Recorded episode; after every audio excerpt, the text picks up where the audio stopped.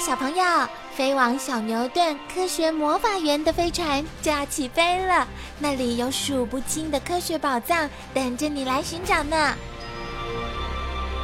小朋友也可以请爸爸妈妈下载小牛顿 APP，到手机或平板上看好多有趣的动画电影哦。好了，小朋友，快快系上安全带，开始我们的奇幻之旅吧！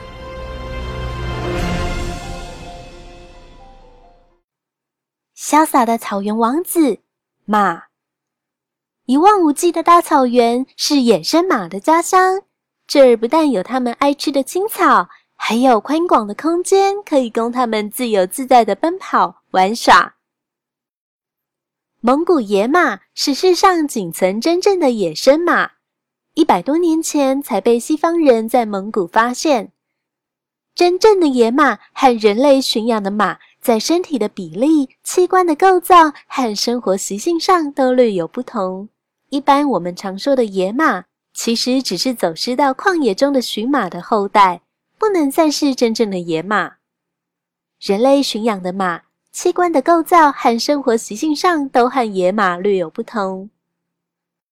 合群的团队生活，马喜欢过团体生活，通常有六到十只左右的雌马。和一只常见的雄马组成一个共同生活团体，不论休息、喝水、行走，都由雄马来带领，同时也会管教脱队的马。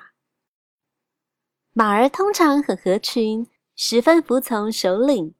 每到一个新环境中，首领先喝水，其他的马儿才跟着一起喝。带头的马还可以选择青草最丰美的地点来进食。马群休息时，雄马必须保持警觉，站立观望。一有任何风吹草动，便立刻警告同伴，担起保卫马群的责任。卿卿我我，春天是马儿交配繁殖的季节。一旦找到中意的雌马，雄马便开始对它求爱，先慢慢的靠近它，接着用脖顶它，用嘴轻轻的咬它。并且围着它轻快的跳舞、慢跑，直到雌马答应他的求婚，才开始进行交配。和其他的马儿比较起来，蒙古野马的体型较矮，头部较大，全身披着棕色的皮毛，嘴巴、鼻子和眼睛四周的颜色较淡，背脊中央还有一条黑色的条纹，从鬃毛贯穿到尾巴上。勇敢的小马，大约经过十一个多月后，宝宝生下来了。雌马通常一胎只生一只，刚生下来不久，幼马就会自己站起来，慢慢的学走路。再过几个小时，便开始练习小跑步。草原上的敌人很多，因此小马如果不快点学会走路和跑步，跟上雌马的脚步。会很容易被其他的野兽攻击而丧生。野马喜欢在泥浆或灰土上打滚，不但可以去除身上的寄生虫和脱落的毛发，凝结在身上的泥土块还能防止蚊虫的叮咬，并且避免被炙热的太阳灼伤。蒙古野马一般栖息于草原或半沙漠地带，耐寒耐渴的能力很强，可以忍受三到四天不喝水。强而有力的后脚，狮子、花豹、狼等凶猛的肉食动物都是马的敌人。由于既没有坚硬锐利的爪牙，草原上又少有可以躲藏的地方，所以一旦遇到敌人，只有拼命快跑。万一来不及逃跑时，也只有硬着头皮应战了。幸好马儿的四肢非常发达，而且强而有力。尤其是后脚，如果用力一踢，连花豹也抵挡不住呢。马的天敌狼，狼是杂食性动物，擅长以群体合作来攻击目标，动作敏捷迅速，加上尖利的齿，甚至可以猎捕比自己体型还要大上十倍的猎物。从始祖马到现在，最早出现在地球上的马叫做始祖马。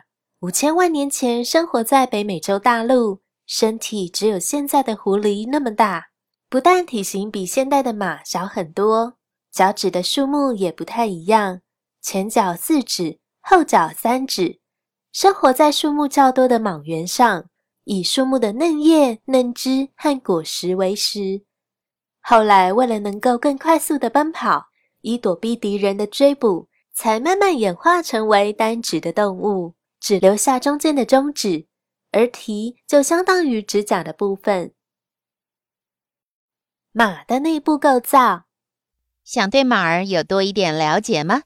请点选加号，看详细的介绍。世界各地的马家族，源自于北美洲大陆的马，经过古代的白令地下来到亚洲、欧洲和非洲大陆以后，由于新环境的地形、气候和食物种类不同，各自发展成不同的外表和体型。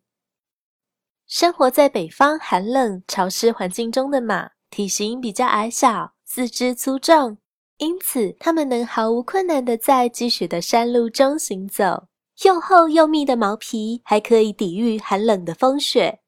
这一类的马儿通常很能吃苦耐劳，力气又大，常被训练成托运重物的好帮手。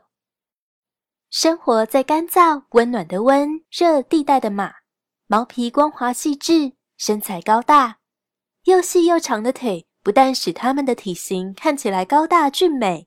跑起来更是有如风驰电掣般的快速。阿拉伯马是其中最典型的代表。